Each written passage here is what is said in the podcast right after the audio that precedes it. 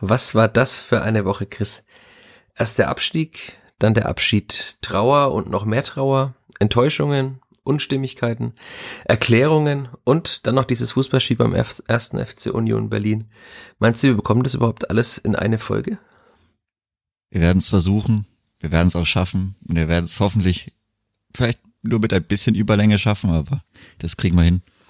Ich weiß nicht, was noch vertretbar ist bei so einem Podcast. Also es gab ja mal Menschen, die haben uns äh, gebeten, nicht länger als eine halbe Stunde aufzunehmen, wenn man das locker mal bei einer Autofahrt irgendwie in die Arbeit oder auch mit dem ÖPNV natürlich äh, hören kann. Dann haben Menschen gesagt, mach doch bitte eine Stunde.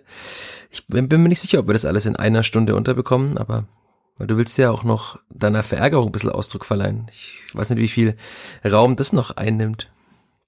Also die Verärgerung könnte sehr, sehr viel Raum einnehmen, aber da schauen wir mal, wie viel dann am Ende rauskommt. Ich denke, innerhalb eines Fußballspiels, vielleicht mit bisschen Verlängerung, kriegen wir das heute hin. Ja, 125 Minuten wie gegen den BVB. Wir geben unser Bestes, aber ich würde sagen, wir versuchen es einfach nach dem Jingle und nach der Werbung. Der Fürther Flachpass wird präsentiert von Bevestor, dem digitalen Anlagehelfer der Sparkasse Fürth. Wie du dein Geld einfach, flexibel, nachhaltig und schon ab 25 Euro online anlegen kannst, findest du auf der Homepage der Sparkasse Fürth. Einfach Bevestor in der Suchfunktion eingeben. B-E-V-E-S-T-O-R. Bevestor. So geht digitales Investment sparen heute. Vierter Flachpass, der Kleeblatt-Podcast von nordbayern.de. Der Fußball heißt es, schreibt die schönsten Geschichten. Und ihr, liebe Hörerinnen und Hörer, hört die 96. Folge des Vierter Flachpass und wir reden über den in Klammern möglichen Wechsel von Stefan Neidl zu Hannover 96. Ich würde sagen, frei nach dem ehemaligen Verfassungsschutzpräsidenten Hans-Georg Maaßen, Zufall oder Chiffre. In diesem Sinne, hallo Chris. Servus Michi. Du hast den Witz verstanden. Ich hoffe auch alle unsere Hörerinnen und Hörer verstehen ihn. Wir haben ja unter der Woche uns schon quasi diesen Einstieg zurechtgelegt, aber er war einfach auch so naheliegend. Und dann deswegen, ich habe überlegt, ob er zu blöd ist, zu gut. Und dann habe ich mir gedacht, okay, wir probieren es einfach. Also, wer ihn scheiße fand, kann sich auch gern bei uns melden. Wir freuen uns ja über jegliches Feedback, ob positiv oder negativ. Und ich würde vorschlagen, wir fangen einfach mal chronologisch an, wie wir das ja bei Fußballspielen normalerweise auch machen und gehen auch diese vergangene Woche einfach mal chronologisch durch, denn die letzte Folge haben wir aufgenommen am Sonntag nach diesem 1 zu 4 gegen Bayer Leverkusen. An einem Sonntag, wie man jetzt weiß, an dem Stefan Neidl sich offenbar sehr, sehr, sehr, sehr viele Gedanken gemacht hat und wahrscheinlich auch schon zu einer Entscheidung gekommen ist. Ja, richtig, zur Entscheidung, dass es bei der Spielvereinigung nicht weitergehen wird, zusammen mit André Mijatovic. Das hat er dann später in dieser Woche auch glücklicherweise dann noch dem Manager mitgeteilt, Sportdirektor Rashid Asusi. Bis dahin ist, ja, bis dahin ist noch ein bisschen was passiert und da denke ich, steigen wir dann am, am Dienstag ein. Ja, ich, ich würde sogar noch den, den Montag machen. Ich, also, Montag. Es war am Montag tatsächlich. Also ich hatte ja am Sonntag gefragt, wie der Plan für die Woche aussieht und es war ja eine kurze Woche mit diesem Freitagsauswärtsspiel beim ersten FC Union Berlin. Und am Montag war schon Training. Das heißt, äh, wie ich ja auch in meinen Texten auf Nordbayern und in der Zeitung geschrieben hatte, hat Stefan Deitel offenbar am Montagvormittag, es war nur ein Vormittagstraining, das ist ja meistens dann eher so ein, eine Mischung aus Auslauf und ein bisschen Anschwitzen für die Woche und ein bisschen Spielersatztraining für die, die nicht gespielt haben am Wochenende, aber da ist ja jetzt nicht so viel Zug dahin, deswegen, dahinter, deswegen ist es auch selten so, dass da jetzt viele Menschen zuschauen. Ich hätte es womöglich geschafft, habe ich danach ein bisschen geärgert, dass ich nicht da war, weil das ja dann doch nochmal ein, äh, quasi so ein besonderer Tag war. Vielleicht hätte man Stefan Neidl sogar in irgendeiner Sekunde erwischt und er hätte ihm mehr was rausgerutscht. Nein, wahrscheinlich nicht, aber ja, offenbar ist er dann, nachdem er auf der Kronacher Hart fertig war, nachdem seine Spieler in die Kabine sind, hat er sich einfach in sein Auto gesetzt und ist einfach mal die A3 und A7 oder vielleicht auch wegen Baustellen andere Autobahnen hochgefahren, knapp 470 Kilometer und hat sich in Großburg-Wedel, wie die Kollegen der Neuen Presse Hannover schreiben, bei Hannover mit Martin Kind und mit dem Sportdirektor Markus Mann heißt er, glaube ich, äh, getroffen, um sich auszutauschen. Also offenbar dann doch ein, ein sehr wilder Montag von Stefan Leitl. Ja, da hat er auf jeden Fall sich eine gute Strecke rausgesucht, um die an einem Tag zurückzulegen, denn am Dienstag ist es ja bei der Spielvereinigung im Training sogar direkt weitergegangen. Also da hat er ordentlich Gas geben müssen. Ja, also mir war es dann irgendwie, es, nicht, Stefan Neidl ist ja keiner, der so gerne über persönliche Dinge spricht und die PK, die dann, auf die wir später noch zu sprechen kommen am Donnerstag, war jetzt nicht von so viel Harmonie geprägt, aber wäre schon mal interessant gewesen, ob er dann noch in Hannover übernachtet hat oder ob er direkt noch nachts heimgefahren ist, weil er war ja am Dienstag tatsächlich wieder am Trainingsplatz. Da war ich auch am Trainingsplatz auf der Kronacher Hart und erstaunlich viele Menschen waren auf, der, auf dem Trainingsplatz, die dort zugeschaut haben, weil sie reingelassen wurden vom Co-Trainer. Aber das ist nur eine Randnotiz und ja, dann habe ich Stefan Neidl nach dem Training gesehen. Er kam kurz her, hat sich sehr freundlich, wie er eigentlich ist, äh, hat mich begrüßt mit der Faust und hat sich dabei aber unterhalten mit einem Kumpel offenbar aus Ingolstädter Zeiten. Zumindest stand ein Audi mit Ingolstädter Kennzeichen am Trainingsgelände. Und dann dachte ich mir, okay, ich lasse ihn jetzt einfach in Ruhe, weil die Nachfrage, wann er denn jetzt sich jetzt entscheiden mag, die äh, entweder ich jetzt hier am Mittwoch gestellt oder vielleicht wann anders, aber dachte mir, er sollte sich ja entscheiden diese Woche, in dieser Woche. Deswegen habe ich ihn einfach in Ruhe gelassen, bin nach Hause gefahren, habe auf mein Handy geschaut und dann sah ich, die Bild Hannover schreibt, Stefan Leitl war in Hannover. und ich habe mich geärgert, dass ich das nicht einfach 15 Minuten vorher gelesen habe, weil dann hätte ich Stefan Neidl einfach am Trainingsplatz direkt fragen können. Ja, und du weißt es schon, Chris, die Hörerinnen und Hörer wissen noch nicht. Ich habe Stefan Neidl genau fünf Sekunden, nachdem ich den Artikel gelesen habe, eine WhatsApp-Nachricht geschrieben. Die zwei blauen Haken haben ihn auch verraten, er hatte sie gelesen, aber es hat niemand darauf reagiert. Und dann hat auch Rashida Susi auf meinen Anruf hin nicht reagiert, während er bei der U23 war. Hab ich noch gewartet, weil normalerweise ruft er auch sehr zuverlässig zurück und es kam auch kein Rückruf mehr. Dann habe ich abends um 10 dann doch mal den Laptop wieder angeschaltet und habe mir dann gedacht, okay, dann müssen wir wohl mal diese ganzen Meldungen, die es dann ja gab, die von Ricardo Basile auf Sky exklusiv verkündete Unterschrift von Stefan Leitl bei Hannover 96, die, wie wir jetzt wissen, es nie gab. Ja, alles zusammenzufassen und dann am Mittwoch war es ja dann fast schon klar, also dass da was im Busch ist, wie man so schön sagt. Ja, und dann kam der Mittwoch, äh, dauerte sehr lange. Rashida Susi rief mich dann um 16 Uhr, kurz nach 16 Uhr an. Und da hat die Spielverhandlung ja auch dann verkündet, dass das Trainerteam eben die Führungsetage informiert hat, dass es den Verein nach der Saison verlassen wird. Wie hast du das alles erlebt? Hast du am Dienstag äh, gelesen und dir gedacht, okay, Hannover? Warum Hannover? Oder wie waren deine Gedanken damals? Also Hannover war ja schon länger mit in diesem ja, ich sag mal Trio mit Schalke 04 und ähm, Hertha BSC vorhanden. Da hat man dann gedacht, okay, ja, weiß ich nicht, also Martin Kind ist ja bekannt oder ist ja bekanntlich schon die Offensive gegangen und möchte angreifen wieder, möchte wieder Geld reinschustern. Hat wohl nicht gelangt in den letzten Jahren, da ist vielleicht ein bisschen langweilig geworden. Aber ja, ist sehr, sehr, sehr interessant, sehr verwirrend, warum man dann unbedingt zum von Martin Kind geführten Verein gehen möchte, gehen muss, gehen will, wenn man auch, gut, man weiß es nicht, aber wenn man dann vielleicht die Option Schalke noch hat, mit Rufen Schröder und Gerard Asamoah und Mike Biskins, ich denke, der ist schon auch gar nicht so verkehrt. Und ich glaube, dass da mit den Fans das auch mittlerweile ein bisschen besser ist, von der Erwartungshaltung wieder rangegangen wird. Ich glaube, denen hat die, dieses eine Jahr zweite Liga, das ist dann bei dem es wahrscheinlich bleiben wird, wohl recht gut getan. Aber ja, das war natürlich am Dienstag dann sehr, sehr wild, wenn man liest, okay, auf einmal ist ähm, alles fix, nachdem man gerade auch das, diese die Interviews danach hatte vom Spieltag, wo man überlegt hat. Und dann gab's noch das Interview von Rashid Asusi am Sonntag oder Montag, ich weiß gar nicht, wann es dann öffentlich ge gemacht worden war vom BR, wo er dann ja auch noch erzählt hat, ja, man hätte ihm noch diesen längeren Vertrag angeboten.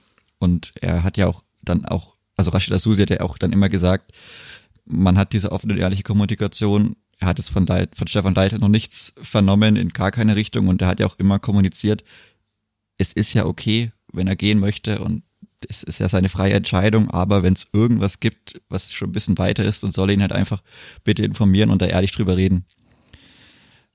Eben offen und ehrlich kommunizieren. Ja, wie man, eh, genau. Also das ist ja auch eben dieses, dieses wirklich verrückte, na, ich meine, perfide ist ein zu krasses Wort, aber wenn man wirklich überlegt, und sich die Interviews von Rashid Asusi nochmal durch den Kopf gehen lässt, wie oft er das auch öffentlich betont hat, dass es ja okay ist und dass er von dieser Ausstiegsklausel weiß und wenn es so ist, dann ist es so, aber er soll sie bitte vorher sagen. Und Rashid Asusi hat dann selber von der Bild oder aus der Bild erfahren, dass es dieses Treffen in Hannover gegeben hat. Und ich glaube, ganz so spontan war das Treffen dann auch nicht. Also ich glaube nicht, dass er da angerufen worden ist und hat sie dann einfach direkt ins Auto gesetzt. Na gut, damit ja, so am Sonntag geklärt haben, nehme ich an. Wenn ich jetzt einfach mal ein bisschen spekuliere. Wahrscheinlich war das Interesse von Hannover 96 hinterlegt und dann ist schon klar, dass dann der Vereinsboss Martin Kind und der Sportdirektor wahrscheinlich sagen, okay, äh, wenn du kommen willst, dann komm und wir haben Zeit. Also nehme ich mal an, dass es dann einfach auch relativ schnell ging, wenn er der ganz klare Wunschkandidat dieses Vereins ist. Aber ich habe mich dann ein bisschen geärgert, weil Rashida Susi mich noch gefragt hatte beim Training, ob ich auch gleich bei der U23 bin, wo ich ja die Saison du auch schon einige Spiele gesehen hast, aber ich dachte mir, der Weg nach Burg Farmbach jetzt gegen Augsburg 2, nee, man muss ja auch mal ein bisschen Freizeit haben.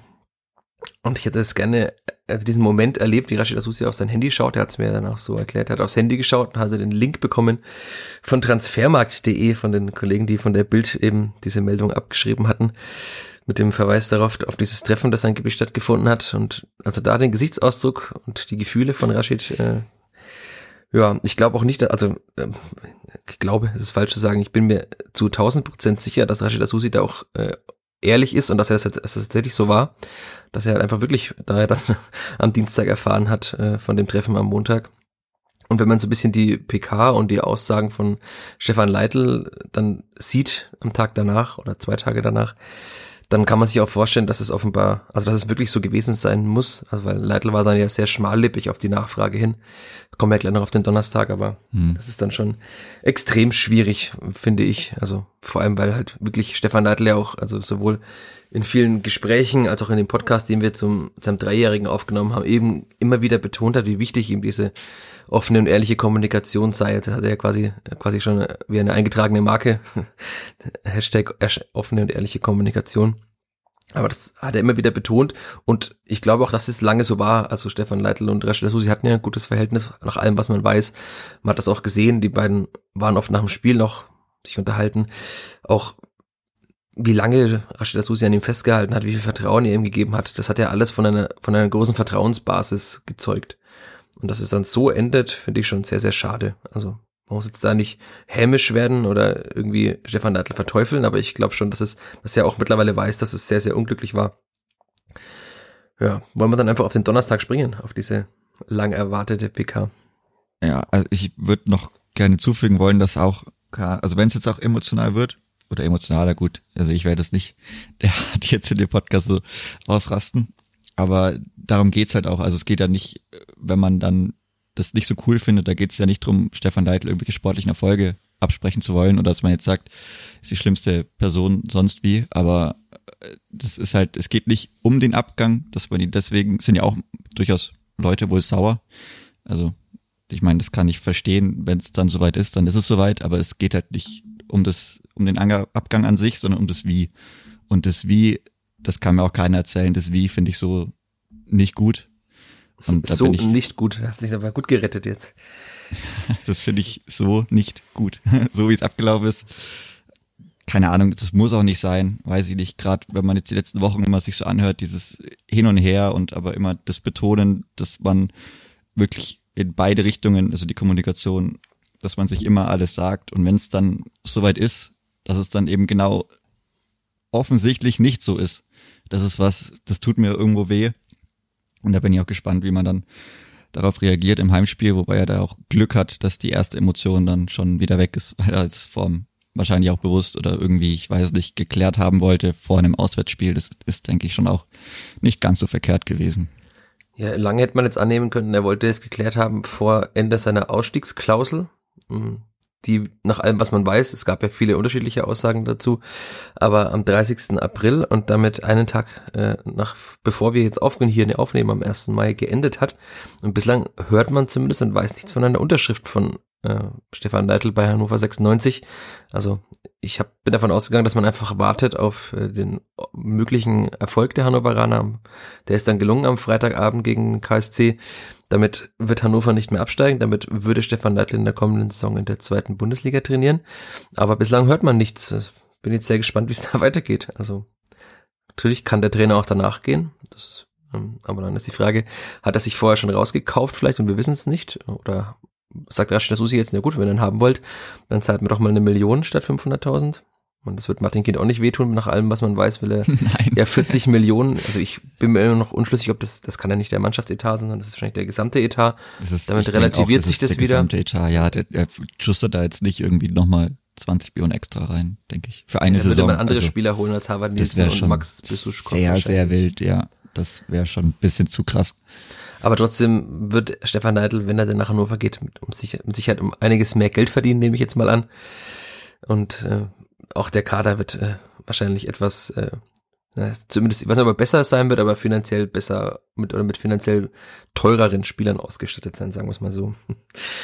man weiß ja, dass man auch mit einem geringen Etat aus der zweiten Liga in die erste Liga aufsteigen kann. Das war ja jetzt auch schon die letzten Jahre so. Also ich glaube, Hannover hat vielleicht sogar diese Saison oder auch im Vergleich, Vergleichswert, also wahrscheinlich mehr, einen höheren Etat gehabt als die Spielvereinigung in der ersten Bundesliga. Das könnte durchaus sein.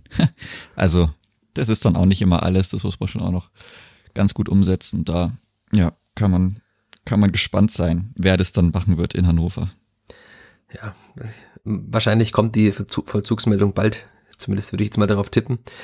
Aber Stefan Neidl hat ja, jetzt wenn wir dann auf den Donnerstag springen, in der PK betont, dass es Gespräche auch mit anderen Vereinen gab. Das, äh, also wahrscheinlich gab es die tatsächlich halt informell oder mal kurz angeboten, aber ich denke mal, dass er nicht bei so vielen Vereinen auch vor Ort war und sich schon so explizit ausgetauscht wie mit Hannover 96.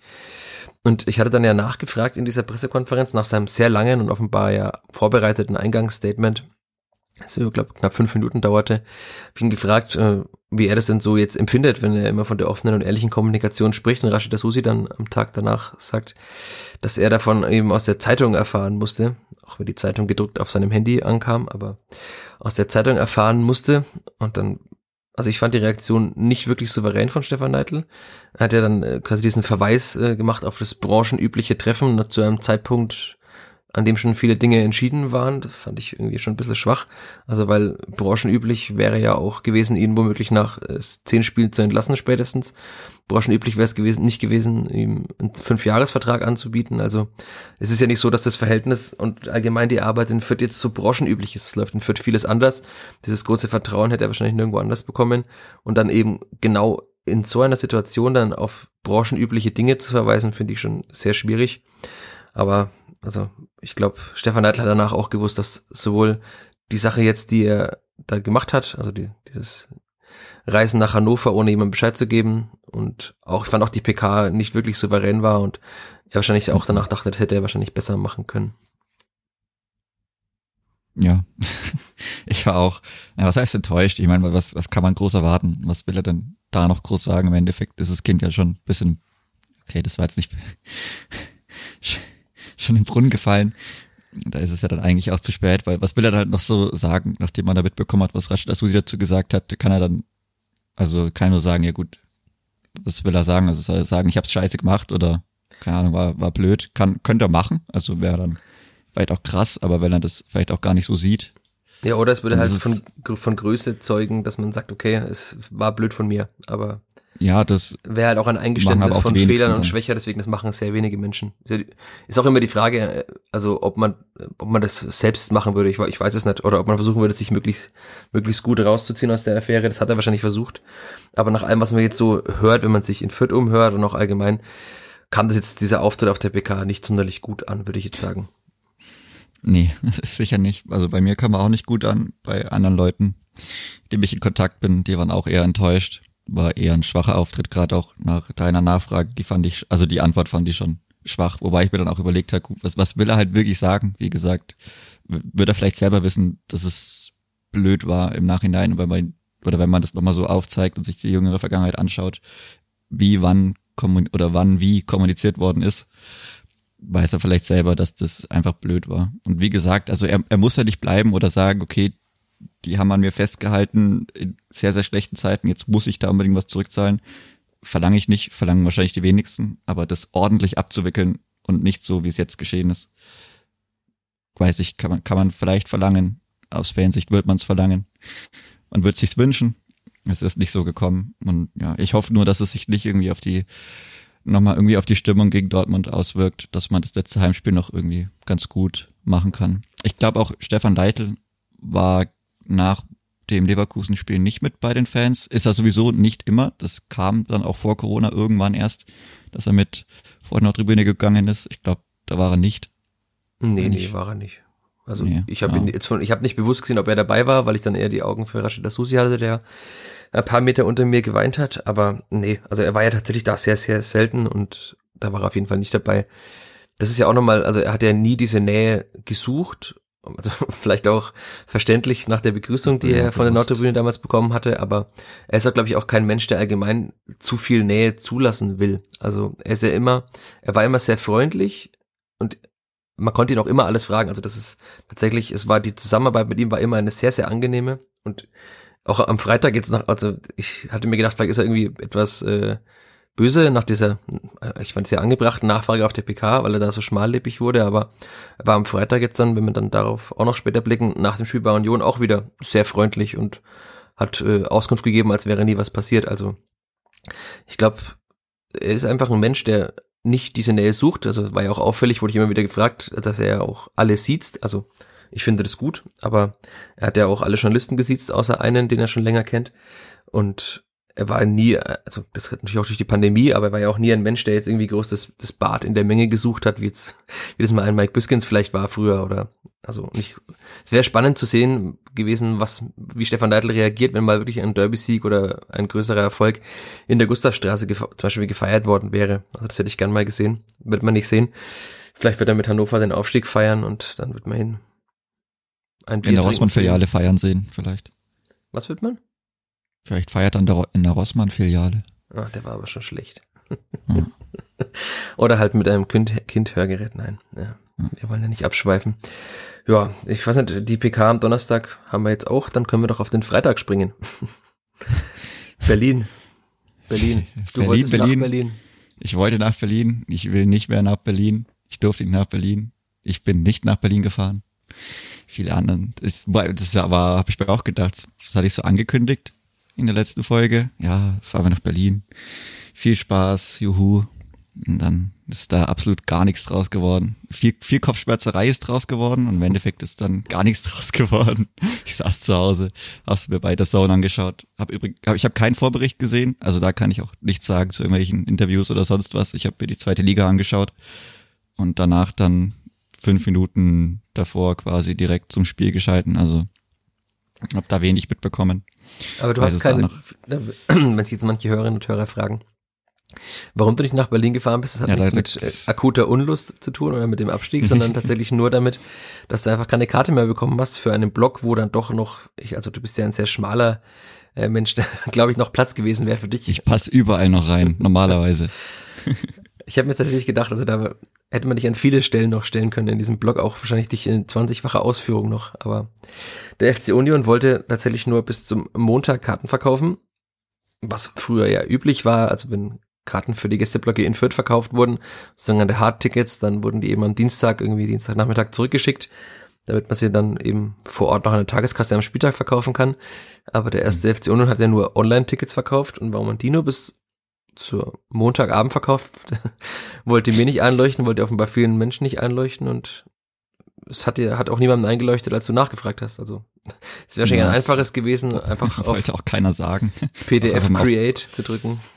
Ja, nicht mal das. Also wenn man ein bisschen weiß, wie das Ticketing abläuft, es dauert nicht mal eine Minute da, so zwei Tickets noch rauszulassen und die, keine Ahnung, was weiß ich, zu verschicken, irgendwo auszulegen, dass man sagt, ich hole die mit dem Ausweis ab dass man sagt, okay, dass auch die richtige Person da die Karten bekommt, mit der man es extra nochmal abgesprochen hat. Aber ja, ich habe gedacht, ich hole mir dann am Dienstagmorgen die Tickets, weil da hatten wir auch nicht mehr dran gedacht. Also das stand dann natürlich schon irgendwie in den Infos in der Woche zuvor, aber ja, dann ist es so, dann klärt man die Sachen noch final am Wochenende ab, überlegt sich was, dann war montags erstmal wieder Uni, war ich bisschen platt.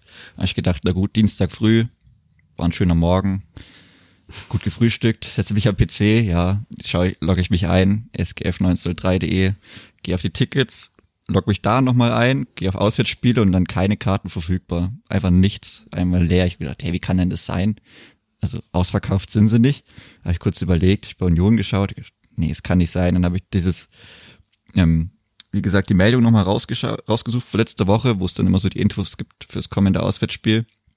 Habe ich gesehen, ja, Karten werden nur bis Montagabend verkauft, Dienstag um 13 Uhr verschickt. Ich habe dann übrigens versucht, auch noch vor 13 Uhr da Sachen zu klären. Hat auch nicht geholfen. Und ja, das stand da, bis Montagabend muss man sich Karten kaufen. Ob es Tageskassen gibt, ist noch nicht bekannt. Also das war auch noch nicht ausgeschlossen. Also so viel dazu. Aber dann saß ich halt bisschen blöd in meinem Stuhl Dienstagmorgen. Hab dann überlegt, ja gut, was soll ich denn machen? Und dann ja, nachdem ich dann so gedacht habe, okay, bei der Spielvereinigung werde ich nicht anrufen brauchen, weil bei denen sind dann die Karten weg vom Shop und die werden mir auch nur sagen im Ticketing, ja, frag mal Union, was da noch geht oder ob die dir irgendwas zuschicken können, irgendwie, weil eh wie gesagt nur Printed Home, also ist ja auch okay, aber normalerweise geht man davon aus, dass man so Printed Home Sachen, keine Ahnung, bis Donnerstag vielleicht sogar noch kaufen kann, Mittwoch, was weiß ich. Das ist ja wie gesagt kein großer Aufwand, da wird ja auch nichts, also das ist ja dann alles schon vorgeneriert und so und ja, technisch nicht zu erklären, warum das nur bis Montagabend verkauft worden ist. Und ja, da habe ich bei Union angerufen, bin ich bei einer Dame rausgekommen, die mir nicht weiterhelfen wollte. Da habe ich dann nachgefragt, hat nicht geholfen. Habe nochmal nachgefragt und die wollten mir aber auch, die habe ich nicht mal wirklich ausreden lassen, hat mich nicht wirklich meine Frage stellen lassen, weil ich kenne mich, also bisschen weiß ich ja, wie das so alles abläuft. Und da hat sie mich immer nur darauf verwiesen, ja, wir können da gar nichts machen, wenn es Auswärtskarten sind, da haben wir nichts mit zu tun, da musst du deinen Verein fragen, deinen Verein fragen, ja, da ist ja nichts mehr, ich muss ja dann euch halt fragen, also ihr, und dann, naja, die wollte mich auf jeden Fall nicht ins Ticketing weiterleiten. Und dann war da damit dieses Gespräch auch beendet, dann war die erste Option kaputt, dann habe ich gedacht, hm, naja, was kann ich denn da noch machen? Dann habe ich den, die Eisernen auf Union, äh, auf Union wahrscheinlich, auf Twitter angeschrieben, beziehungsweise unter einem Post kommentiert, weil deren Direktnachrichten ja auch geschlossen sind. Ja, da hat man dann nicht drauf geantwortet. Wie es leider so oft ist, auch wenn die vielleicht nur drei Kommentare unter einem Post bekommen, da, keine Ahnung, die lesen es 100 Prozent, weil sie die Benachteil äh, Benachrichtigung bekommen. Aber naja, sie haben nicht drauf geantwortet und dann stand ich am Dienstagabend relativ blöd da erstmal. Ja, und auch sehr schlecht gelaunt, wie ich an deinen Nachrichten an mich entnommen habe. Ja, weil ich das so richtig verstehen, also ich kann es bis heute nicht verstehen, warum es nicht möglich gewesen ist. Also ich meine, das auch mit den mit der Abendkasse nur für die Gäste kann ich auch nicht verstehen, aber das hat es jetzt schon seit Corona auch öfter gegeben. Also wie gesagt, wenn es keine Abendkasse gibt, weil der Block voll ist, ja, kann ich nichts mehr verkaufen, ist mir schon logisch. Aber wenn ich halt weiß, dass tausend Vierter kommen und im der Blog fast mehr als 1000 Personen, so ist es schon. Also uns ist ja auch da durchaus so, dass man vielleicht auch Anfang der Woche noch abklären muss, ob man dann Freitag überhaupt fahren kann. Naja, wie gesagt, der Dienstag war dann sehr traurig, sehr wütend. Da kam, wie gesagt, das mit den Tickets dazu. Da kam die Meldung mit dem Trainer. Die U23 hat das Spiel noch gedreht. Das sah es ja auch zwischendrin recht schlecht aus, wenn ich mich richtig erinnere. Ich glaube, die waren zurückgelegen. Ja, waren sie zwischenzeitlich.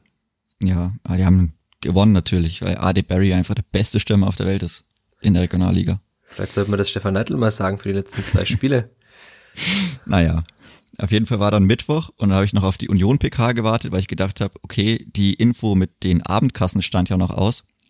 Ja, dann gab es natürlich im Eingangsstatement keine Information zu möglichen Abendkassen. Die waren ja noch in der Schwebe. Da habe ich gedacht, na gut, das ist blöd. Dann habe ich noch einen etwas, ja, keine Ahnung, wie soll ich das sagen? Wie war denn der Kommentar, den ich noch drunter geschrieben habe?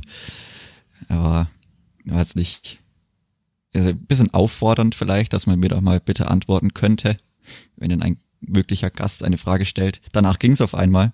Interessanterweise, danach hat Union sehr, sehr schnell geantwortet mit einem Nein-Ausrufezeichen. Es gibt keine Abendkassen. Gut, war die Option dann auch kaputt. Ja, und dann war es ab da eigentlich relativ traurig. Also ja, dann haben wir am Donnerstag haben wir es nochmal probiert, nochmal bei der Spielvereinigung, bei der Fernbetreuung angefragt und auch bei Union angefragt. Bei Union war es im Endeffekt bodenlos, die Antwort, die dann noch gekommen ist und ab da waren eigentlich dann die Nerven und die Kopfschmerzen.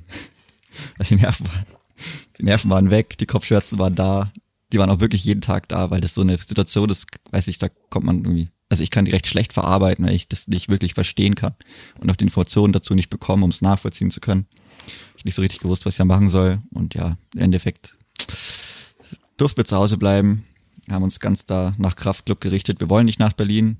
Union Berlin ist ein ja, Verein, den finden zwar ganz, ganz viele cool, wenn man vielleicht ein bisschen drüber, mehr drüber nachdenkt, mehr drüber weiß. Ist doch vielleicht nicht mehr so 100% cool. Viele wollen mit Fürth vergleichen. Ja, Gerade weil die so viel mehr draus machen. Weiß ich nicht, ob der Vergleich so, man den so einfach machen kann. Glaube ich auch nicht.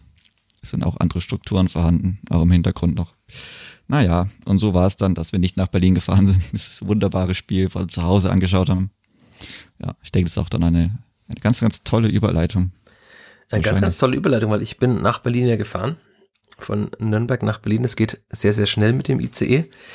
Und es war witzig, weil ich bin dann ins Hotel kurz, hab mich hab eingecheckt, hab meine Tasche rein, bin wieder raus und hab mich mit einem Kumpel getroffen am Nachmittag, der in der Nähe von Berlin lebt. Grüße an der Stelle, falls er es hören sollte.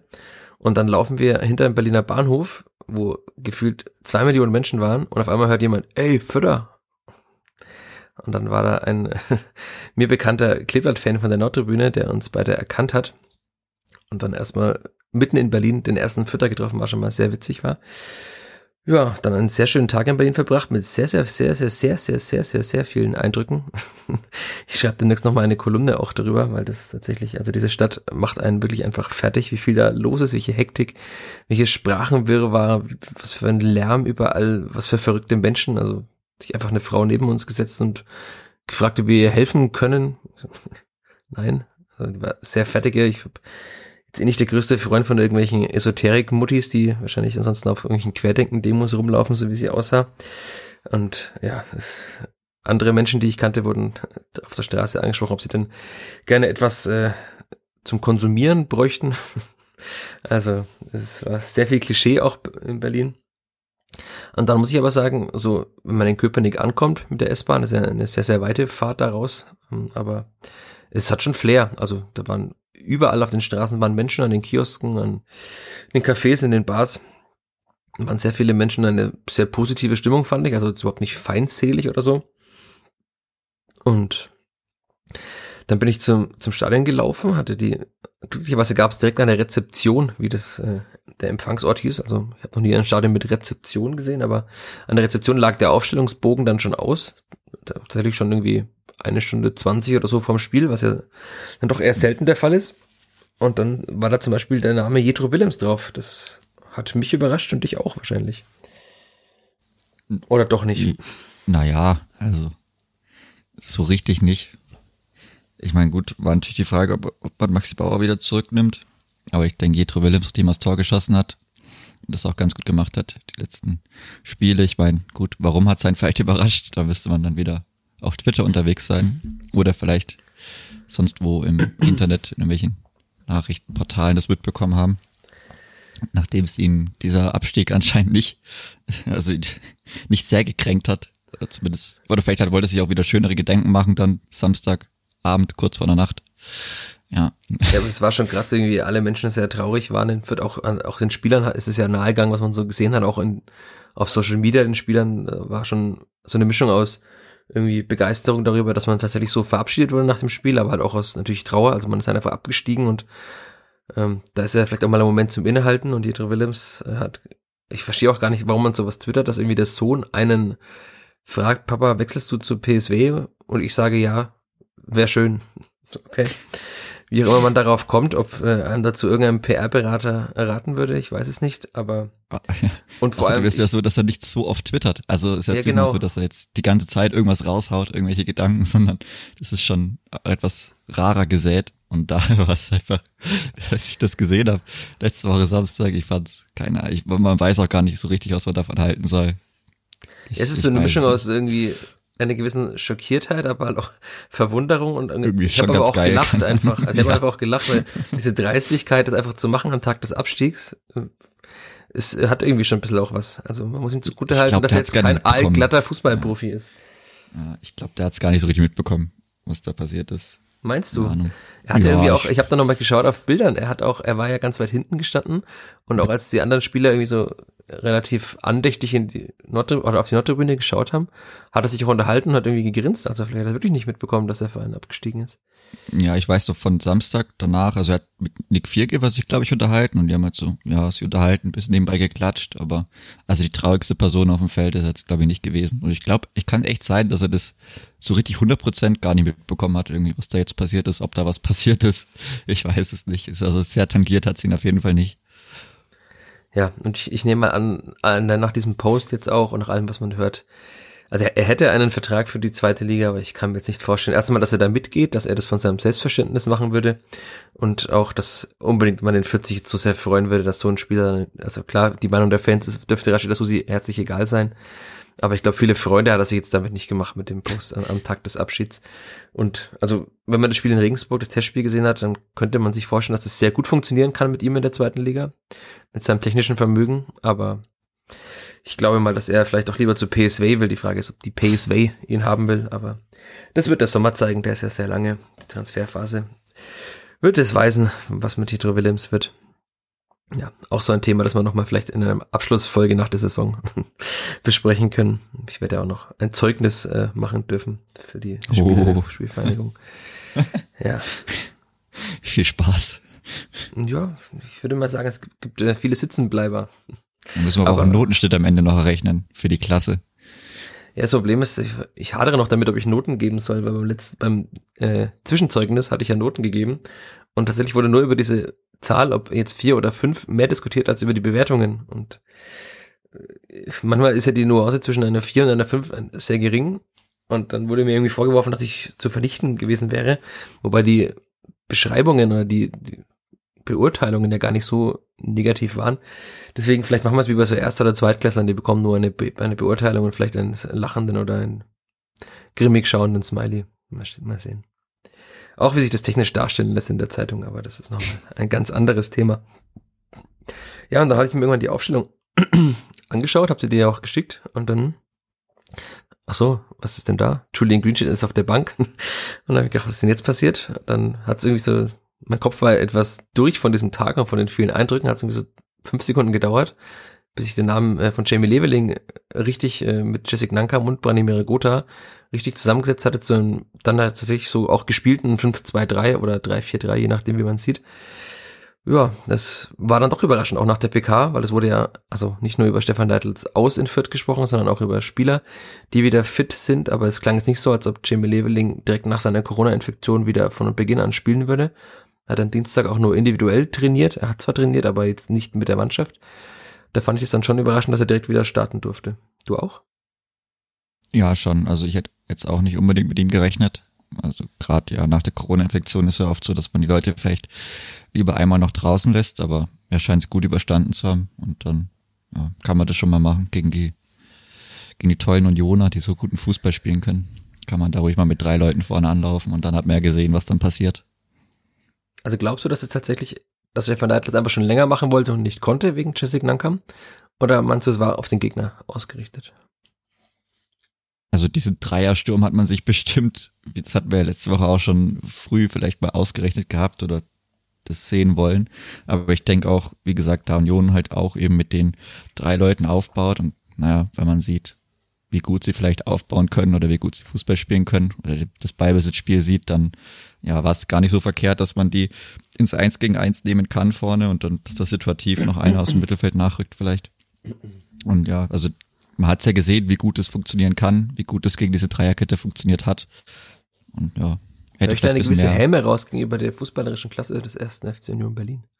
Ja, ich weiß nicht. Also für mich spielen die relativ eindimensional, haben auch am Freitag sehr eindimensional gespielt. Und ja, wenn man sich an die guten Tore von denen erinnert, ist es eigentlich oft so. Ich weiß gar nicht, wo das war. War das im Pokal, als Trimmel da diese perfekte Flanke, diese ja, flache, ein, den ja. flach spielt und dann der kommt der da ganz gut reinkommt. Ja, also ich denke, weiß nicht viel mehr habe ich jetzt auch nicht von denen gesehen, außer dass man schaut, dass man schaut, ja, dass sie über die Außen kommen und dann irgendwie eine gute Flanke reinbringen, ob hoch oder flach.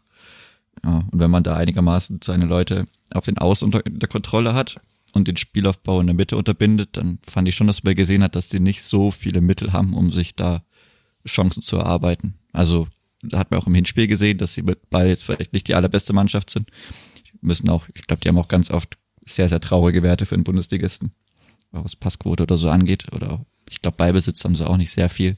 Ich meine, der Erfolg gibt ihnen recht.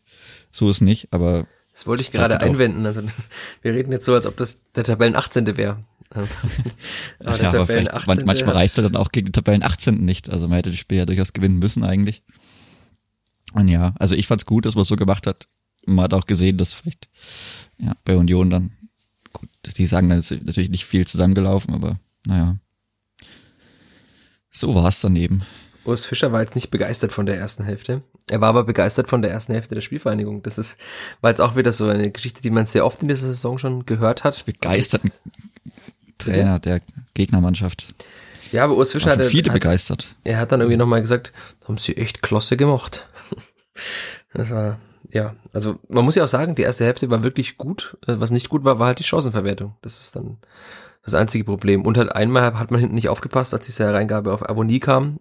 Also wenn, wenn Viergeber nicht so viel Druck noch da, also in den Zweikampf bringt, dann macht er den wahrscheinlich auch rein und dann steht es halt trotz dieser guten Anfangsphase der Vierte einfach 1-0 für Union. Das wäre dann auch wieder Hashtag typisch Kleeblatt gewesen, aber ja, vielleicht gehen wir einfach ganz kurz durch. Also die, diese Möglichkeiten waren ja da und es waren auch sehr, sehr gute Möglichkeiten. Also ziemlich mhm. früh ist schon eine Reingabe von Branimir Gotha durch den Strafraum gerauscht. Das war jetzt auch wieder was, was man schon sehr häufig gesehen hat in dieser Saison. Kurz darauf die Reingabe, ich glaube von Leveling war es, auf ähm, Gotha, der am Elfmeterpunkt aber wirklich sehr, sehr frei stand. Und ich weiß nicht, ob er da falsch sich bewegt hat, ob die Hereingabe ein bisschen falsch kam, weil er, ist so in Rücklage geraten, hat deshalb dann über den Ball gehauen. Also es sah jetzt live im Stadion, es war so kurz unter mir sehr komisch aus. Ähm, ja, es war für ihn halt die falsche Seite. Ne? Also mhm. er, er konnte ja nicht mit Dings, sondern er musste dann mit rechts hin und da war er dann auf seinem, eben nicht auf seinem Standbein auf gewohnt und das hat man dann schon gesehen, dass wieder die Koordination etwas schwierig gefallen ist. Wenn der Ball da von der anderen Seite kommt, sieht es vielleicht anders aus, aber ja, da steckt das Luftloch und dann. Na, kurz darauf hat der Jessica Nankam nochmal ein Luftloch geschlagen. Da kam ja, der Ball irgendwie. Das hat er leider öfter schon gemacht, ja. Ja, ich habe dann auch nochmal, also ich hatte am, am äh, Samstag im Hotel, wollte ich das Spiel nochmal anschauen am Morgen und dann gab es auf der Plattform offenbar nicht ähm, bei der Zone. Nur die Highlights gesehen und danach, da gab es jetzt nicht alle Möglichkeiten, aber da hat man auch gesehen, also der Ball ist ja noch mal, nachdem Nankam das Luftloch schlägt, auch zu Gotha, der aber dann auch Probleme hatte, den Ball zu kontrollieren. Also das sah irgendwie schon ein bisschen fast schon slapstickartig aus. Und dann ist er ja zu Tobias Raschel geprallt. Und das war auch wieder so eine typische Szene, dass dann da jemand, also ich habe mir noch gedacht, er hat relativ lang gewartet mit dem Schuss, aber hat ihn sich einfach perfekt zurechtgelegt und hat jetzt ja auch noch nicht so viel Gegnerdruck. Und der Schuss war echt richtig gut, muss man sagen. Und bei, wenn das Clipper nicht Tabellenletzter, sondern vielleicht irgendwie Zwölfter wäre oder noch weiter in der Tabelle, wäre der Ball wahrscheinlich von der Latte einfach nach unten reingeprallt. So prallt er halt irgendwie so ein paar Zentimeter vor der Linie, natürlich deutlich vor der Linie auf. Und alle denken sich ja, schön wäre es gewesen, wenn er drin gewesen wäre. Die Unioner hinter mir waren auch kurzzeitig schockiert. Also, die haben sehr viel gesprochen während des Spiels, sich sehr viel aufgeregt, aber in dem Moment sind sie einfach mal verstummt. Und ich glaube auch, dass dieses Tor das Stadion schon sehr hätte verstummen lassen. Also es war nach 17 Minuten, bilde ich mir ein. Wenn es da 1 oder 2-0 steht, dann man hat das dann schon im Laufe des Spiels gemerkt, dass das Stadion merklich ruhiger geworden ist, weil sie dann doch irgendwie so etwas geschockt waren vom Auftritt ihrer Mannschaft und auch davon, wie gut die Vierter da nicht gemacht hatten. wenn man da 2-3-0 führt, dann ist das Spiel wahrscheinlich entschieden. Also auch, weil Union jetzt selten vier Tore schießt in einem Spiel. Und es war ja auch in der Abwehr wirklich gut gemacht von der Spielvereinigung. Und also mehr als diese eine Chance von Avonie hatte Union ja eigentlich nicht in der ersten Hälfte. Aber es ging nur mit einem 1-0 in die Pause, weil Branimir Gotha nach acht torlosen Spielen mal wieder getroffen hat. Und wie?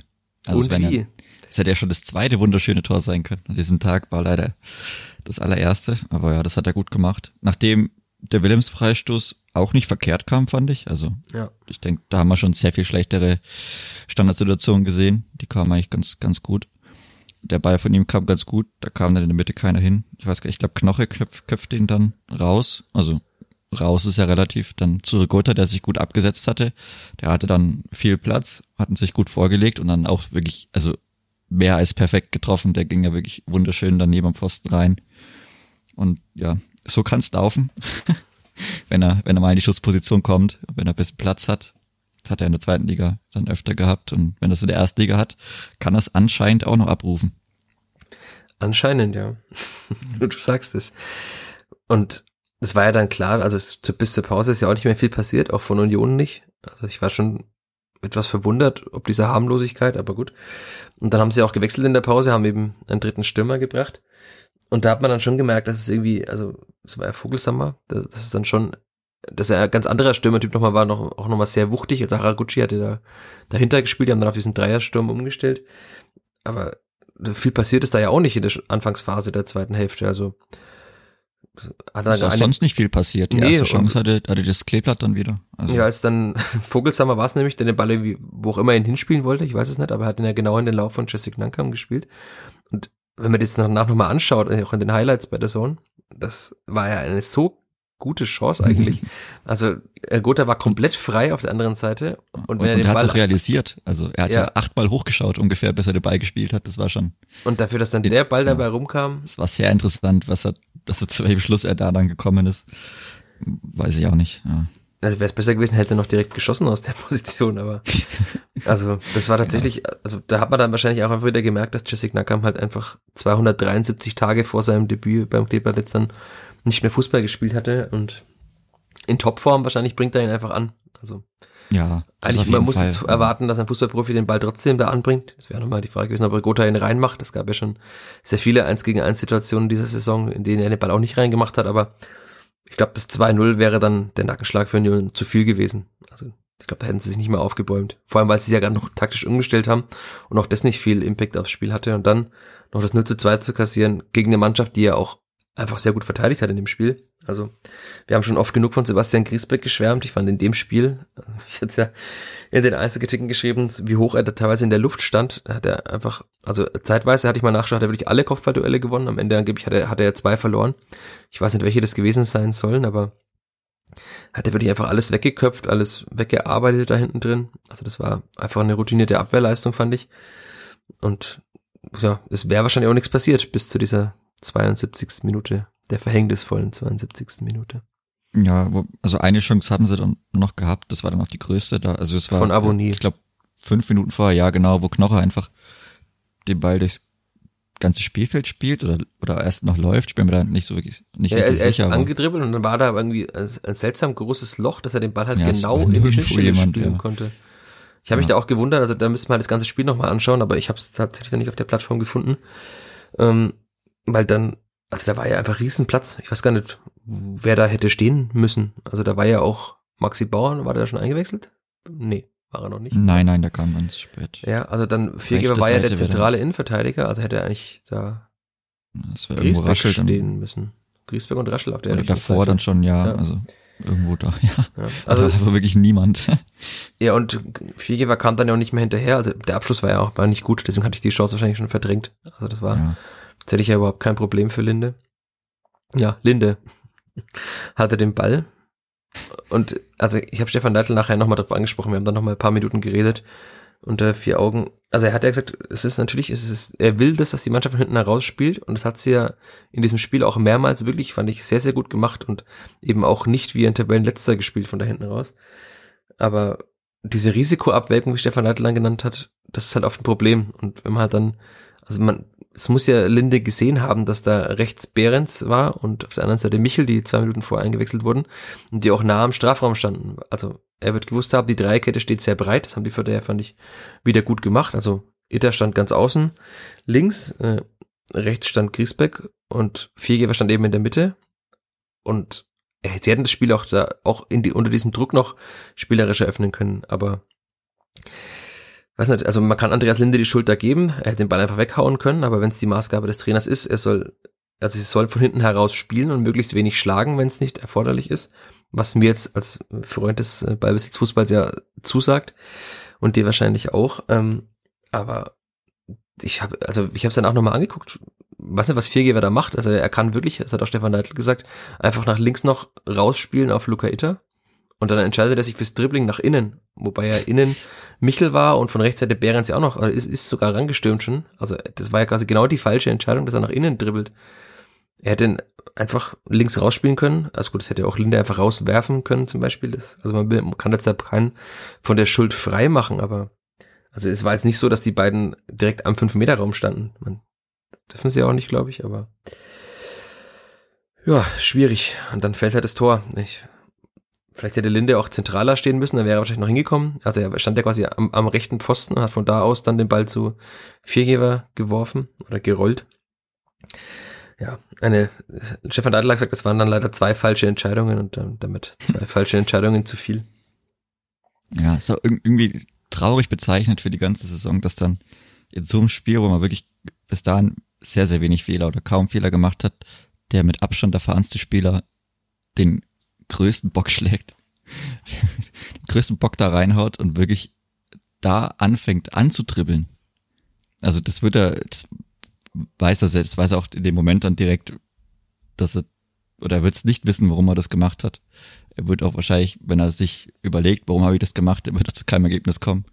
Das, das war einfach die maximal falsche Entscheidung. Also er kann ja den auch wegschlagen, wie gesagt. Das ist ja die zweite Person, die den Ball wegschlagen kann oder rausspielen kann oder keine Ahnung, zur Ecke klären, was weiß ich. Man hat ja auch an Aber seiner Reaktion gesehen, dann. Er hat selber nicht gewusst, was da gerade passiert ist, so richtig. Ja, also er ist ja ausgerutscht und ist dann einfach auch liegen geblieben, sehr lange.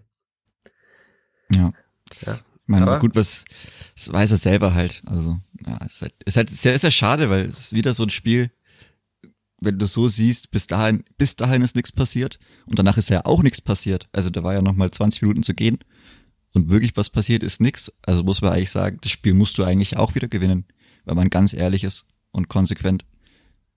Auch wenn die zweite Halbzeit natürlich, ich glaube, es kam kein Schuss mehr, aber weiß nicht, also so krass war die zweite Halbzeit von Union jetzt auch nicht, dass sie sich unbedingt das Tor verdient hätten, weil sie die Chancen auch, wie gesagt, nicht rausgespielt haben. Nee, es war ja dann auch gesagt, also nach diesem Tor, das Publikum ist dann natürlich nochmal sehr laut geworden, das war schon ja, wirklich die, Von denen kam was, aber Atmosphäre ansonsten am, und am Spielfeld kam ja gar nichts mehr. Also ich glaube auch, dass das Hinrundenkleber dann noch eingebrochen wäre und nochmal irgendeinen Bock gemacht hätte oder es wäre irgendein Freistoß oder eine Ecke, es gab ja nicht viele der Unioner, aber wäre irgendwie noch ins eigene Tor abgelenkt worden, aber die Vierter standen ja weiterhin stabil. Ja, zum Beispiel. Ähm, aber das ist tatsächlich gar nichts passiert. Nach vorne hat man schon gemerkt, dass dann merklich die Kräfte schwanden.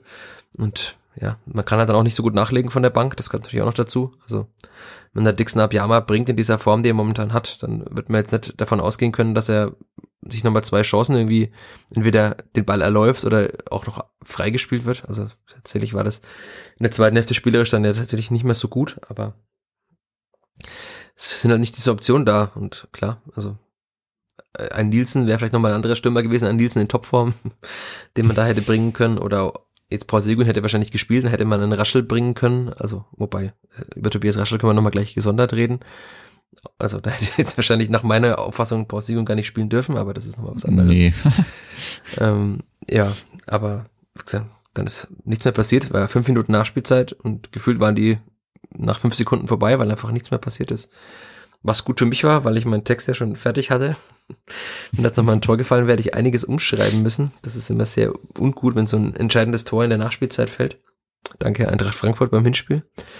Aber da habe ich ihn sogar zweimal umgeschrieben, den Text. Das kannst du dir ja vorstellen. Erst auf Niederlage, dann auf Unentschieden, dann wieder auf Niederlage. Aber wir sind ja flexibel. Ja, ähm, ich würde das Spiel ungern jetzt beenden, zumachen, wie wir es an dieser Stelle gerne machen, ohne Tobias Raschel einfach mal zu erwähnen. Also es geht jetzt ja am Wochenende auch gegen Borussia Dortmund, gegen seinen ehemaligen Verein. Aber die Entwicklung finde ich schon krass von ihm. Also wir haben ihn ja mehrmals jetzt schon gelobt und er hat auch in diesem Spiel einige Fehler gehabt. Also hat, hast du ja auch, hattest du ja schon quasi während des Spiels oder kurz danach kritisiert, dass er ab und zu sich irgendwie selbst in Gefahr gebracht hat. Aber vor allem, wenn man ihn mal im, im Stadion sieht und einen ganz guten Platz hat und ihn da auch mal beobachtet, er hatte mir vor ein paar Wochen erzählt, dass er viele Videos von Iniesta sich anschaut auf YouTube und einmal auch diesen Schulterblick und allgemein so dieses Scannen des Spielfelds irgendwie versucht, sehr stark auch in sein Spiel zu integrieren. Er hat schon echt gute Aktionen am Ball und mit Ball und wie, auch wie er sich in den Räumen bewegt und so, das ist einfach richtig, richtig gut. Und da hat er sich einfach ab und zu mal noch quasi, ich glaube, das ist auch normal, also wenn du in der dritten Liga gewohnt bist, dass du halt einfach eine Sekunde Zeit hast mit dem Ball, und in der Bundesliga steht halt ständig jemand auf dem Fuß, noch dazu jemand, der körperlich noch besser ist als du womöglich. Aber, also ich muss sagen, Raschel. Fan. Gut bis top. Ja, er hat, er hat auch, glaube ich, eine sehr, sehr gute Passquote meistens. Also, liegt dann gut, kann man wieder sagen, kommt die Frage, kommt darauf an, welche Pässe er spielt. Also. Ja, aber er spielt jetzt nicht nur Pässe in der Dreierkette von links nach rechts. Ja, nach eben, also das macht er schon, macht er schon gut, wie gesagt, gerade auch für sein Alter. Er hat jetzt ich glaube, dann noch zwei Jahre Vertrag, oder? Also ich glaube, der hat für zweieinhalb unterschrieben. kommuniziert? Ich glaube, ich glaube, er hatte für zweieinhalb unterschrieben. Also du bis 24 Vertrag haben. Ich gebe das mal sicher. schnell ein hier parallel. Vertrag Ziemlich bis 2024, ja. Also ja, genau. noch zwei also weitere Jahre. Genau, ja. Also da hat man ja auch noch was von ihm. Ja, für ihn auch die absolut richtige Station. Der wird jetzt höher spielen. Man merkt doch, dass er das Talent wirklich hat. Und ja, für ihn wird es halt auch jetzt dann super wichtig, einfach 34 Spiele zu machen. Oder vielleicht 33, wenn er dann fünf gelbe Karten gesammelt hat irgendwann mal. Wie übrigens Willems. Ja. Der, der gar nicht spielen kann jetzt. Also da muss man gar nicht irgendwie, da gibt's eh keine Reaktion von den Fans dann im letzten Heimspiel, weil ja, ja da ist er nicht, nicht mehr dabei. wir können ja nochmal aufs ja. kommende Heimspiel dann kommen und auf mögliche Reaktionen. Ich habe da eine ja, ganz eigene Meinung dazu. Aber ja, also ich, ich, ich frage mich, das hatte ich ja schon mal hier gesagt an der Stelle. Also die, es gibt ja Manager, die scouten womöglich mit Daten, Manager, die scouten nur persönlich, aber irgendwo muss doch Tobias Raschel jemand anderem auch aufgefallen sein, außer Rashid Asusi und Sergio Pinto. Also ich habe jetzt nicht viele Spiele vom BVB 2 gesehen, aber wenn ein Spieler so ein Potenzial hat und dass er, dass er das hat, das hat man ja direkt beim Training gesehen, das hat auch Stefan Deitel dann gesagt, dass er, dass er ein super Fußballer ist, hat man ab dem ersten Training gesehen. Er hat dann ja auch dieses erste Spiel, glaube ich, in Wolfsburg war das, paar Minuten bekommen, so 17, 15, ich weiß nicht mehr genau, ein paar Minuten bekommen und dann hat er ja drei, vier Spiele, in denen er gar nicht gespielt hat, zu Beginn der Rückrunde. Und hatte ich Stefan Deitler gefragt, woran das eigentlich liegt, seiner Meinung nach, und hat er gesagt, dass er so dieses Position halten offenbar nicht gut fand von Raschel. Also ich weiß nicht, was ihm genau wieder auf den Weg gegeben hat, aber da hat er offenbar noch einiges nachzuarbeiten. Aber auch das hat er dann ja relativ schnell so drin gehabt. Und natürlich spielt er jetzt auch, weil Max Christiansen die ganze Zeit äh, ausfällt, aber also zu Max Christiansen dürfte er wahrscheinlich wieder fit werden zum Spiel gegen Dortmund. Da bin ich jetzt sehr gespannt, wie das Kleber dann da spielen wird. Also es wäre sehr, sehr unverständlich, wenn da jetzt Raschel auf die Bank müsste. Nee. Also, ja gut. Hm. Ja, aber wenn man weiß, wie viel Stefan Neidl von Timothy Tillmann hält, dann wird er den auch nicht auf die Bank sitzen. Mhm. Und wenn man jetzt, nee. die Frage ja, ist halt gut, auch, wobei, wie man spielen will. Nimmt er halt Stürmer wieder raus? Kann schon gut sein. Ich kann aber mir vorstellen, dass er Jessica Langkamp rausnimmt und wieder halt im äh, 5 Ja, 3, ich denke, kommt als Joker dann, ja genau. Und dann kann man, dann spielt ja Raschel Christiansen auf der 6 und oder halt so 8. Das ist ja, das ist ja immer schwimmend. Also dann Themen wieder auf der 10 wahrscheinlich, vielleicht, keine Ahnung. Oder Julian Green. Man, oder Julian Green, ja. Ja, stimmt. Der hat sie jetzt dann auch nicht so schlecht gemacht, auch zu Hause, muss man auch ihm lassen. Also er kam ja ganz gut zurück dafür, dass er so lange raus war. Also ja, fand ich auch. Aber das war schon ich finde, man hat jetzt merklich dann, besser. Also wir haben ja sehr viel von äh, Max Christiansen immer geschwärmt und ich, ich bin auch immer noch begeistert von der Entwicklung, die er gemacht hat und der, defensiv ist das wirklich auch, finde ich, man sieht es ja in den Statistiken, einer der besten Bundesliga-Sechser. Aber man hat auch nochmal den Unterschied jetzt gemerkt, wenn halt mit Tillmann und Raschel zwei offensiv denkende Sechser spielen, ne? Also das ist das, das Glück der Dreierkette, dass dann dahinter oder Fünferkette, dass da nochmal Menschen mhm. dahinter sind und sie nicht so viel nach hinten absichern müssen. Aber da geht schon merklich mehr nach vorne. Ja, der, der Übergang ist halt einfach schneller. Also ist ja. ja logisch, die, wenn die den Ball besser verarbeiten, der erste Kontakt sauberer ist und mit dem zweiten Kontakt vielleicht, oder der zweite Kontakt dann auch ein flacher Ball gespielt wird und keiner, der vielleicht auf dem Weg noch zweimal huppelt oder aufkommt, das merkt man dann schon auch. Und ich meine, Tillman macht so mittlerweile auch wirklich im Defensivzweikampf viel besser. Also er ist da auch standhafter geworden finde ich. Also gerade zu seiner Anfangszeit, als er gekommen ist von den Bayern, hat man das noch extrem gemerkt. Da hat er auch dieses klassische von ihm, dass er im Profibereich, im Herrenbereich ankommen wollte. Das hat er jetzt geschafft. Auch körperlich, finde ich, ist er jetzt viel, viel besser dabei. Er ist viel besser in den Zweikämpfen drin und gewinnt jetzt auch einigermaßen welche.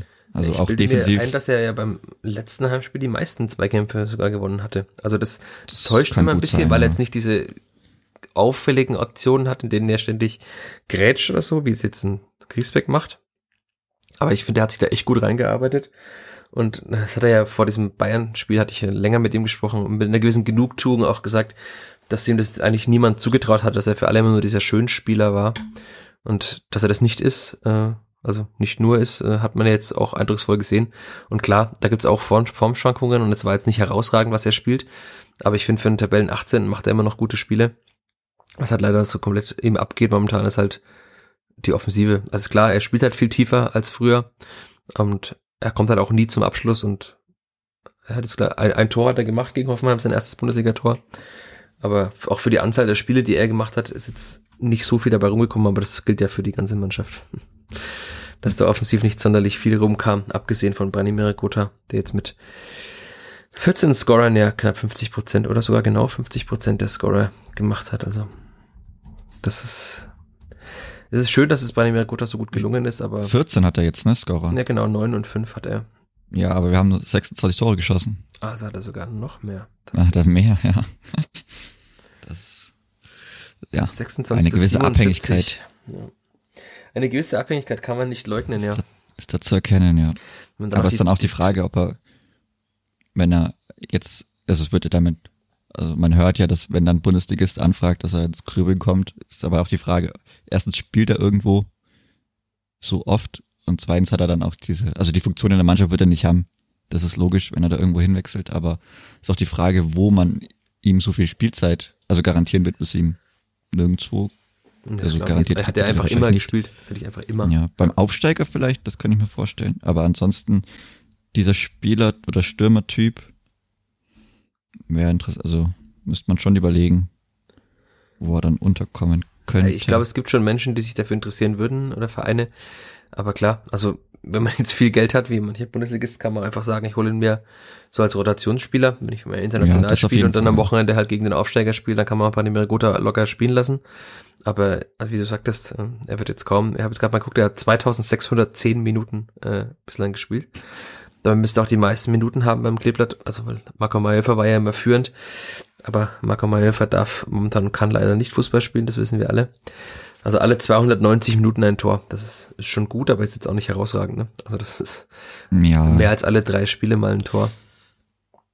Das geht schon. Es, es geht, vor allem beim Tabellenletzten, dass ich nicht viele Chancen erspielt, geht das.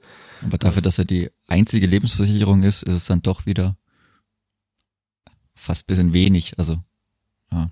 Ich meine, gut, ich weiß nicht, Duziak hatte man ja auch noch gehabt, dass der dann gut war. Wie gesagt, der war dann wieder raus und ja, ist auf wie gesagt, mehr oder weniger die einzige Konstante eigentlich über die Saison offensiv gewesen, weil auch Leveling dann ja irgendwann reinkam. Und dann ist es halt so. Ja, Duziak ist auch nochmal eine schwierige Personalie, würde ich jetzt mal sagen. Das ist auch, ja, ist auch wieder dann schwierig mit ihm zu planen. Vielleicht, ne, da kommt man in so eine Berggrähen-Geschichte, weiß ich nicht, vielleicht sogar irgendwann dann mal rein, weil man so nicht so wirklich weiß, wenn immer irgendwas ist, also, keine Ahnung, dann erkältungsanfällig oder ich weiß nicht, was hat er jetzt Mandelentzündung gehabt? Angeblich eine Mandelentzündung, vor allem äh, ein nahtloser Übergang quasi von den Achillessehnenproblemen in die Mandelentzündung. Das ja, das körperlich nicht so naheliegen, also Entzündungen im Körper, ja, wird auch bei den Achillessehnenproblemen vielleicht mit Entzündungen zu tun haben, aber ja, ich habe jetzt auch gerade nochmal Transfermarkt aufgemacht, er hat auch in der zweiten Liga zu Beginn ja, beim, beim HSV zwei Spiele wegen einer Knöchelverletzung gefehlt. Steht hier. Und Schulterprobleme war ja Dutzjak immer.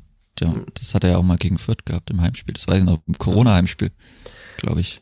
Corona hatte er auch schon in der Saison, da kann er jetzt wahrscheinlich viel dafür, aber ja. Es ist halt immer irgendwas und das, das ist, ist nichts, was man gerne hat. Ja, vor allem ist es halt schwierig, weil man halt auch gesehen hat, wie gut das vorne, hatten wir ja schon besprochen, wie gut das mit ihm funktioniert hat vorne. Und er hat jetzt ja wirklich, also er war angeblich 15 Mal in der Startelf, aber er hat jetzt auch nicht so viele Minuten und dafür hat er jetzt fünf Scorer, das ist nicht so schlecht, finde ich. Also einmal wurde er gefault bei der Hertha, das ist dann der Scorerpunkt. War sein erster Assist quasi, aber ich glaube schon, dass er, dass er auch vieles anders gelaufen wäre mit ihm auf dem Platz, weil er nochmal technisch ganz anders drauf ist und wirklich viele gute erste Kontakte auch hatte und viele gute Laufwege. Auch die Laufwege, die er wahrscheinlich jetzt nicht immer, dass er den Ball nicht bekommen hat, aber er hat auch Löcher gerissen damit. Also ja, es wird schwierig. Ähm, wenn er fit wäre in der zweiten Liga, ein Top-Spieler. Aber klar, schwierig zu planen mit ihm, wie du richtig sagst. Ja, jetzt sind wir knapp über eine Stunde. Wir haben hier so großmundig verkündet, dass wir so lange brauchen. Hm. Brauchen wir vielleicht ja, gar nicht. Ja so noch ausschweifen, wir haben ja extra schon. Wir haben es gestrafft. Zurückgehalten. Wir sind quasi wie das Kleeblatt nach einer Stunde platt, wie das Kleeblatt bei Union. Ja, das war wirklich auch krass, muss man. Also ich meine, natürlich spielen halt oft die gleichen Leute, aber war dann schon auch bisschen sehr extrem, fand ich. Das hat man dann schon etwas bisschen zu früh vielleicht gemerkt, dass da die Kräfte auch etwas schwanden. Würdest du sagen, dass das äh, ein Problem ist, dass man so viele Spieler im Winter abgegeben hat? Nein, weil Nein. diese Spieler eh nicht gespielt haben. Also ich meine, das bringt ja, also ich weiß nicht, Adrian Fein ist immer noch verletzt. Der hat einmal in Dresden auf der Bank gesessen, der hat aber jetzt auch nur null Minuten. Ja, bei Hans, Hans Sapai, gut, der hätte schon durchaus manchmal spielen können oder mal Minuten kriegen können auf der 6. So schlecht fand ich ihn da auch nicht. Also gut, der ist jetzt auch verletzt, ist jetzt die Frage, hätte er die Verletzung bekommen, bla bla. Dann in der Abwehr, also ich meine, wie gesagt, das war vor allem, dass man gesehen hat, dass vorne die Leute dann platt geworden oder platt waren, aber es ist ja auch alles gut zu erklären. Ich meine, Gang kam logisch, dass er noch keine Kondition hat. Leveling, da hat man es dann vielleicht auch gesehen, dass ihn die Krankheit, auch wenn sie vielleicht recht asymptomatisch war, aber bisschen irgendwo geschlaucht hat, dass der Körper da unter der Woche gekämpft hat. Also die waren, das war dann wie gesagt im Übergangsspiel einfach schwierig. Also man ist ja gar nicht mehr nach vorne gekommen nach der 55. Minute oder 52. Ich weiß gerade nicht mehr so richtig, aber das hat man dann schon gemerkt, so spätestens ab der 65. war wirklich dann Flasche leer und dann musst du noch kämpfen. Was sie ja gut gemacht haben, aber das haben wir schon Richtig. zu Genüge besprochen. Ja. ich würde sagen, wenn du noch einen Moment der Woche loswerden willst, außerhalb dieser Reihe, dann darfst du gerne mal wieder. Wir haben so viel Pause gemacht mit dieser Kategorie. Ich war dann eigentlich nur negative Wochen, äh, Momente der Woche. Ah, das ist aber nicht schön. Hm. Hm. Das ist eine gute Frage. Eigentlich war es 1-0 das Moment, äh, der, das 0 zu 1 der Moment der Woche. Aber ansonsten habe ich, wie gesagt, so viele Kopfschmerzen gehabt, über so viele Tage verteilt. Das hat mich etwas, war ich etwas erbost. Erbost. Äh, Das ist ein gutes Stichwort, erbost. Das baut mir eine Brücke, um noch über ein Thema, das ich vorhin Zum letzten Heimspiel. Genau, das letzte Heimspiel dieser Saison, 17. Heimspiel. Es könnte der vierte Sieg gelingen. Du warst äh, überzeugt schon vor Wochen, schon vor Monaten, dass dieser vierte Sieg gelingt. Ähm, schade, dass es nur der vierte wäre, wenn er denn gelingt. Hätten sich einige womöglich anders vorgestellt. Der vierte Sieg. Der vierte Sieg, ja. Du hast gesagt, du glaubst, äh, oder du bist gespannt, wie die Reaktion der Menschen ausfällt ähm, gegenüber Stefan Deitel, gegenüber Jedro Willems. Ich glaube, äh, kühne These, dass einfach es gar keine Reaktion gibt. Also klar, wird's vielleicht, äh, es wird eine Verabschiedung geben, ja wahrscheinlich von Marius Funk, Maxi Bauer, Paul Seguin, die werden alle mit Applaus verabschiedet werden. Und viel mehr Spieler wird man dann nicht verabschieden, nehme ich an. Und ich glaube auch, dass man jetzt nicht äh, viel Wert darauf legt, Stefan Deitel groß zu verabschieden. Also ich, ich glaube, man weiß schon, dass das eine gewisse, in Anführungszeichen, Sprengkraft hat. Aber ich glaube, auch jetzt am Freitag bei Union, das war überhaupt kein Thema. Also bei anderen Vereinen wäre da, hätte es womöglich auch womöglich in irgendeiner Form irgendwelche Aktionen gegeben. Aber dadurch, dass dieses Verhältnis von der Nordtribüne oder allgemein der Fans zu Stefan Deitel ein sehr unterkühltes und distanziertes ist, glaube ich, dass man das einfach so hinnehmen wird. Also klar wird es Leute geben, die sich womöglich aufregen, dass oder wie mit Rashida Susi umgegangen wurde von Stefan Deitel, aber ich glaube nicht, dass es da also recht viel äh, Probleme geben wird. Würde mich jetzt sehr überraschen. Ja, wie gesagt, also nach dem Spiel und nach den Reaktionen, beziehungsweise wie man jetzt merkt, jetzt auch bisschen mit Abstand dann auf den Mittwoch, ähm, wie die Leute dann jetzt bisschen da reagieren, das hat sich schon, ist doch schon mittlerweile abgeklungen, finde ich. Also da ist dann schon auch gut, dass da zehn Tage oder wie viel auch immer dann dazwischen liegt. Und da ist dann auch gut, dass das erste Spiel auswärts war. Ich denke, wenn man das am Mittwoch macht und dann Samstag gegen Dortmund spielt, das sieht das auch nochmal anders aus. Oder man am Freitag direkt gespielt hätte. Oder wenn man am Freitagabend direkt gespielt hätte, ich glaube, das, ja, also, das hätte dann auch nochmal anders ausgeschaut. Ich denke, so wird's, ja, keine Ahnung. Ich denke, vielleicht, wie gesagt, es wird wahrscheinlich einfach ignoriert irgendwie. Ich weiß es nicht. Ich weiß nicht, ob der Trainer dann nochmal ausgerufen wird vor der Startaufstellung. Kann sein. Na gut, Kann er wird wahrscheinlich sein. ausgerufen, weil Julian Becher ja immer unser Trainer, Stefan, Punkt, Punkt, Punkt. Ja, ich, ich, äh, gut, ich, ich weiß, ich würde es vielleicht anders machen. Man muss ja nicht mitrufen. Kann ja jeder für sich selber entscheiden. Und das musst du wissen, ob du da mitrufst. Ich mach's nicht. das würde meinem äh, Job nicht gerecht, ist zu tun. Ja, du, da. nee, ich denke, am Samstag, da war ich eigentlich letzte Woche schon, oder ja, diese Woche dann schon sicher. Diesmal nicht. Hab's auch am Anfang nicht gemacht. Ganz am also 2019. Hat ein bisschen gedauert, bis ich da auch ein bisschen warm geworden bin. Dann auch mit, dann nach dem Fanstammtisch und wie auch immer. Das war ja auch ein bisschen anders. Das hat ja, wie gesagt, komisch angefangen. Oder ja, nicht so rund angefangen. Endet auch wieder so, schließt sich vielleicht auch ein bisschen den Kreis wenn man das dann so sehen will. Aber ich denke auch, oder ich hoffe, dass man es einfach ignorieren kann. Wie gesagt, ich finde es ein bisschen blöd, dass jetzt so gelaufen ist, weil ich glaube schon, oder ich hätte mir gehofft, dass man diese Stimmung von der letzten Viertelstunde, letzten 20 Minuten gegen Leverkusen rüber transportieren kann ins letzte Heimspiel. Ich weiß nicht, ob das vielleicht so einen kleinen Dämpfer gegeben hat mit dieser Geschichte. Ich kann es mir fast vorstellen, nein, weil wie gesagt, so viel Zeit dazwischen liegt und ich hoffe, dass man einfach diese Stimmung wie gesagt, transportieren kann, dass es nochmal schöne 100 Minuten werden gegen Dortmund, egal was da am Rasen passiert. Ich hoffe, dass man das hinbekriegt. Ich hoffe, dass die Leute auf der Nordtribüne nochmal Bock haben, weil es, wie gesagt, das letzte Mal ist für dann auch eine etwas längere Zeit, zumindest zu Hause. Ja, und ich denke, da kann man nochmal einen Festtag feiern in der Bundesliga. Ein Festtag gleich. Boah. Ja, natürlich, es sind 17 Festtage eigentlich.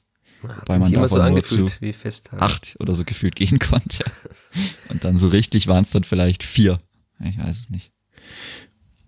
Ja, ich hatte es letztens schon mit meiner Freundin. Sie sagt, sie hat eigentlich nur einen Heimsieg in der Bundesliga erlebt. Ich habe tatsächlich drei Heimsiege des Spielplatz erlebt, aber haben sich irgendwie seltsam angefühlt. Ist so einen echten habe ich auch noch nicht erlebt. Ja, du hast da ja ich auch noch erwähnt, diesen ersten echten Heimsieg. Ja, aber jetzt, seitdem ich das erste Mal erwähnt habe, ist so viel passiert. Oh, nochmal, noch mehr Leute verletzt. Das ist die ganze Trainergeschichte. Aber ja, bei Dortmund, die checken doch eigentlich auch nichts, wenn man mal ehrlich ist. Da kann auch alles passieren. Ich habe mir gerade nochmal die letzten Aufstellungen der Dortmunder angeschaut, weil wir es vorhin hatten mit dem äh, Dreieraufbau. Dortmund hat die letzten zwei Spiele mit einer Viererkette gespielt. Davor einmal mit einer Dreierkette und dann wieder mit einer Viererkette in den letzten vier Spielen. Das heißt, du glaubst, die Vierter spielen wieder mit einem 5-3-2. Wahrscheinlich schon. Wäre auch lustig, nochmal die Raute rauszuholen, aber ich glaube nicht, dass es passiert. Puh. Eigentlich müsste man es nur fürs Gefühl machen. So. Aber das wäre dann sportlich vielleicht nicht die allerbeste Entscheidung. Aber so fürs Gefühl wäre es schon nochmal cool. Ja, ich hatte ja André Mijatovic, wenn man hoch verliert, ne? André Mijatovic gefragt, ob die Raute, äh, ob quasi die, der Tannenbaum, den gibt's ja auch noch, ähm, ob der Tannenbaum jetzt quasi verräumt ist für diesen, für diese Saison. Und dann hat er gesagt, also es kann immer sein, hat meinte er, aber es war dann schon auch so rauszuhören, dass man, also die wenigsten Mannschaften ja am Ende der Saison nochmal komplett ihre taktische Herangehensweise über den Haufen werfen. Also ich denke, man wird weder die Raute noch äh, den Tannenbaum sehen, sondern wahrscheinlich nochmal die Fünferkette, weil sie jetzt ja auch dann mit halt Maxi Bauer spielen. Bin gespannt, wie sie sich aufstellen. Also der 4G mhm. war ja eigentlich der, die, die in der Mitte gespielt hat. Ich müsste dann Bauer den linken geben. Den hat er ja auch jetzt gespielt, als er eingewechselt wurde noch am Ende. Aber. Denkst du? Meinst du nicht? Ich denke, Bauer spielt in der Mitte. Ja, aber das ist ja quasi der Chef. Ob Bauer der Chef ist. Ja, aber was will man machen? Also, ich denke schon, dass 4G weiß Linksfuß links spielt. Ha. Ich glaub's. Da können wir jetzt Wetten Schauen abschließen. können wir jetzt Wetten abschließen. Aber nee, Griesberg wird rechts spielen. Weil der hat ja, also dem kannst du ja, der kannst du nicht in die Mitte stellen. Bauer geht von der Technik schon. Ob er halt weiß, was er mal machen muss, ist die andere Frage. Aber so allein, also vom Fuß her kann der schon Mitte spielen. Vielleicht Und ich denke, dass 4G bei links spielt.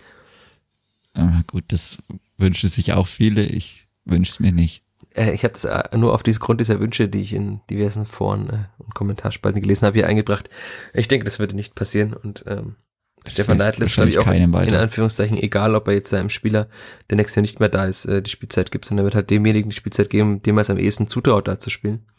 Und das ist halt dann eben Maxi Bauer, wenn äh, Luca Etawe den Linksverteidiger geben muss. Ja. Ja, in diesem Sinne, jetzt haben wir so 72 Minuten. Jetzt, bevor wir jetzt einen Fehler machen und den Ball irgendwie zum Gegner spielen, würde ich sagen, oh wir machen diesen Podcast zu, beenden ihn. Wir pfeifen ab. Wir pfeifen ab, Abpfiff nach 72 Minuten. Finde ich okay, finde ich gerechtfertigt. Wir haben keine Überlänge, also minimale Überlänge, aber nicht länger als ein gewöhnliches Fußballspiel. Und Nachspielzeit gibt's heute auch keine. Deswegen danke dir, Chris. Ich danke dir auch. Und danke euch allen fürs Zuhören, wie immer. Macht's gut, bleibt gesund. Bis bald. Ciao, ciao. Ciao. Mehr bei uns im Netz auf nordbayern.de